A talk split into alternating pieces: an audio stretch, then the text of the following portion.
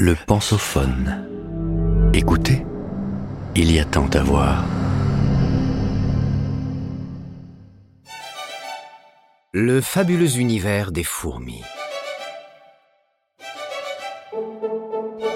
De Franck Courchamp, directeur de recherche au laboratoire Écologie, Systématique et Évolution, CNRS, Université Paris-Sud à Orsay, avec la revue L'éléphant. Elles forment un monde varié, hiérarchisé, codifié, utile à la nature et à l'homme. Depuis que l'humain est humain, il a régulièrement posé son silex, sa plume ou son téléphone pour lever les yeux vers les ciels étoilés et rêver. Rêver de sociétés différentes, avec des êtres différents, qui suivraient des règles différentes, mais qui fonctionneraient tout de même comme les rouages bien huilés d'une incroyable machine. Et depuis que l'humain est humain, il lui suffit en fait de baisser les yeux pour trouver ces sociétés si semblables et si dissemblables à la fois. Épisode 1 Inventaire à l'après-vert. Les fourmis sont là depuis bien plus longtemps que l'humain. Si l'on peut faire remonter les premiers hommes à quelques centaines de milliers d'années, les premiers fossiles de fourmis datent de plus de 100 millions d'années. Et ce ne sont peut-être pas les plus anciens. Il n'est pas étonnant alors d'observer l'intérêt pour ces immenses sociétés de minuscules êtres au physique si absurdement différents d'une autre, ils pourraient en effet venir d'une autre planète. Avec leur marche à six pattes, leur corps divisé en un thorax et un abdomen, leurs antennes, leurs yeux aux centaines d'ocelles, leurs mandibules à la place de la bouche, il est difficile de se trouver une ressemblance à ces grouillantes créatures. Et il est bien connu que si l'humain a besoin d'étranges et d'exotisme pour rêver, il aime aussi anthropomorphiser, trouver aux autres espèces des similitudes avec la sienne. Ce qui fascine chez les fourmis, c'est au contraire qu'elles aient atteint un tel niveau de complexité de vie sociale en suivant une voie si totalement différente de la nôtre.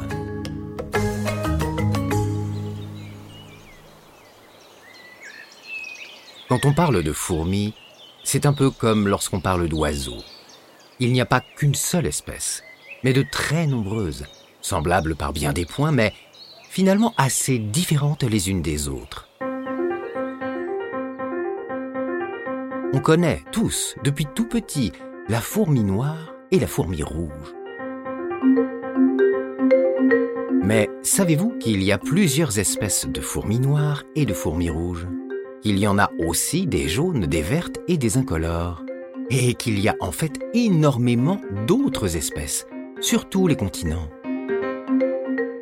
Avez-vous déjà entendu parler des fourmis légionnaires, des fourmis balles de fusil, des fourmis peau de miel, des fourmis grand galop, des fourmis bulldog ou des fourmis ensanglantées. Il existe même la fourmi Google. En tout, on a déjà dénombré plus de 12 000 espèces différentes de fourmis, mais on soupçonne qu'il y en a près de 20 000. Toutes sont des fourmis, mais toutes sont un peu différentes, ce qui donne une extraordinaire diversité de taille, de moins d'un millimètre à près de 4 cm pour les fourmis géantes amazoniennes, de couleurs, de formes, certaines ressemblent en fait assez peu à des fourmis, de régime alimentaire, de comportement, de taille de colonie, de quelques individus à plusieurs millions, etc.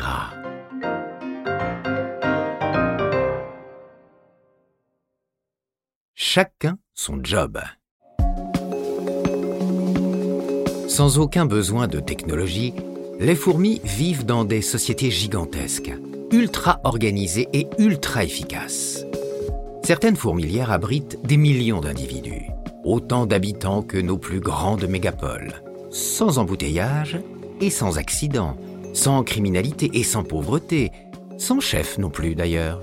Car même pour les fourmis, on a parfois tendance à anthropomorphiser là où on ne devrait pas le faire. Chez elle, la reine n'est pas reine. la reine n'est reine que dans notre appellation. La reine ne décide pas, n'organise pas, ne commande pas. Elle pond à longueur de journée, jusqu'à l'épuisement, parfois forcée par les ouvrières. Elle pond jusqu'à la mort. C'est son seul rôle, sa seule fonction.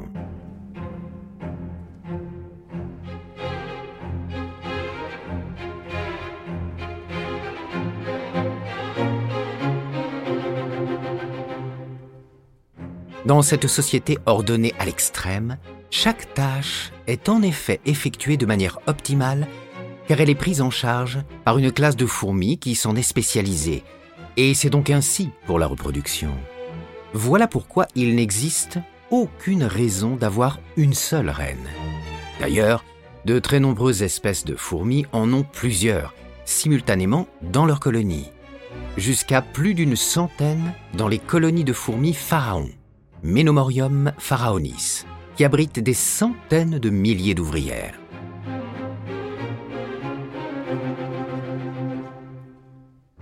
Malgré les différences, le fonctionnement général d'une fourmilière reste semblable selon les espèces.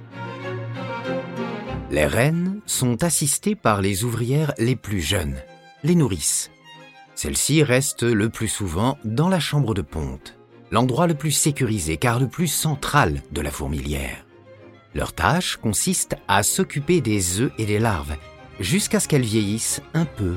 Puis, gagnant en âge et en expérience, ces ouvrières passent à des tâches les conduisant dans d'autres recoins de la colonie. Elles s'occupent alors de diverses tâches de nettoyage, de terrassement, de sécurité, de gestion des déchets et des réserves de nourriture. Plus tard, les fourmis s'éloigneront encore plus de la sécurité du nid et deviendront chasseuses. Elles prendront alors plus de risques que celles qui restent protégées, bien à l'abri tout au fond de la fourmilière. Enfin, la dernière étape, pour celles qui auront survécu à l'étape de la chasse, sera de devenir éclaireuses, aller encore plus loin du nid, hors du territoire, et donc être parmi celles qui prennent le plus de risques. C'est une des manières assez logiques de préserver le plus grand nombre et de ne réserver les tâches difficiles et dangereuses qu'aux individus ayant déjà une bonne expérience de la vie. Une vie qui, selon les espèces, connaît des durées très variées.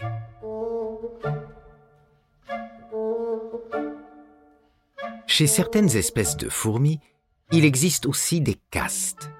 Plus que des métiers, ces fourmis sont tellement spécialisées que leur corps est modifié, adapté à une efficacité maximale. Imaginez des déménageurs à quatre bras, des programmeurs et des secrétaires à 20 doigts et des nounous avec des yeux tout autour de la tête. Eh bien, les fourmis l'ont fait. Les soldates, qui n'existent pas dans toutes les colonies, sont jusqu'à plusieurs fois plus grosses que les ouvrières et que les reines. Les fourmis gourdes ont un abdomen distendu pour stocker du liquide pour la colonie en cas de pénurie d'eau, etc. Vous venez d'écouter le premier épisode de cette série. Retrouvez-en l'intégralité sur lepensophone.fr.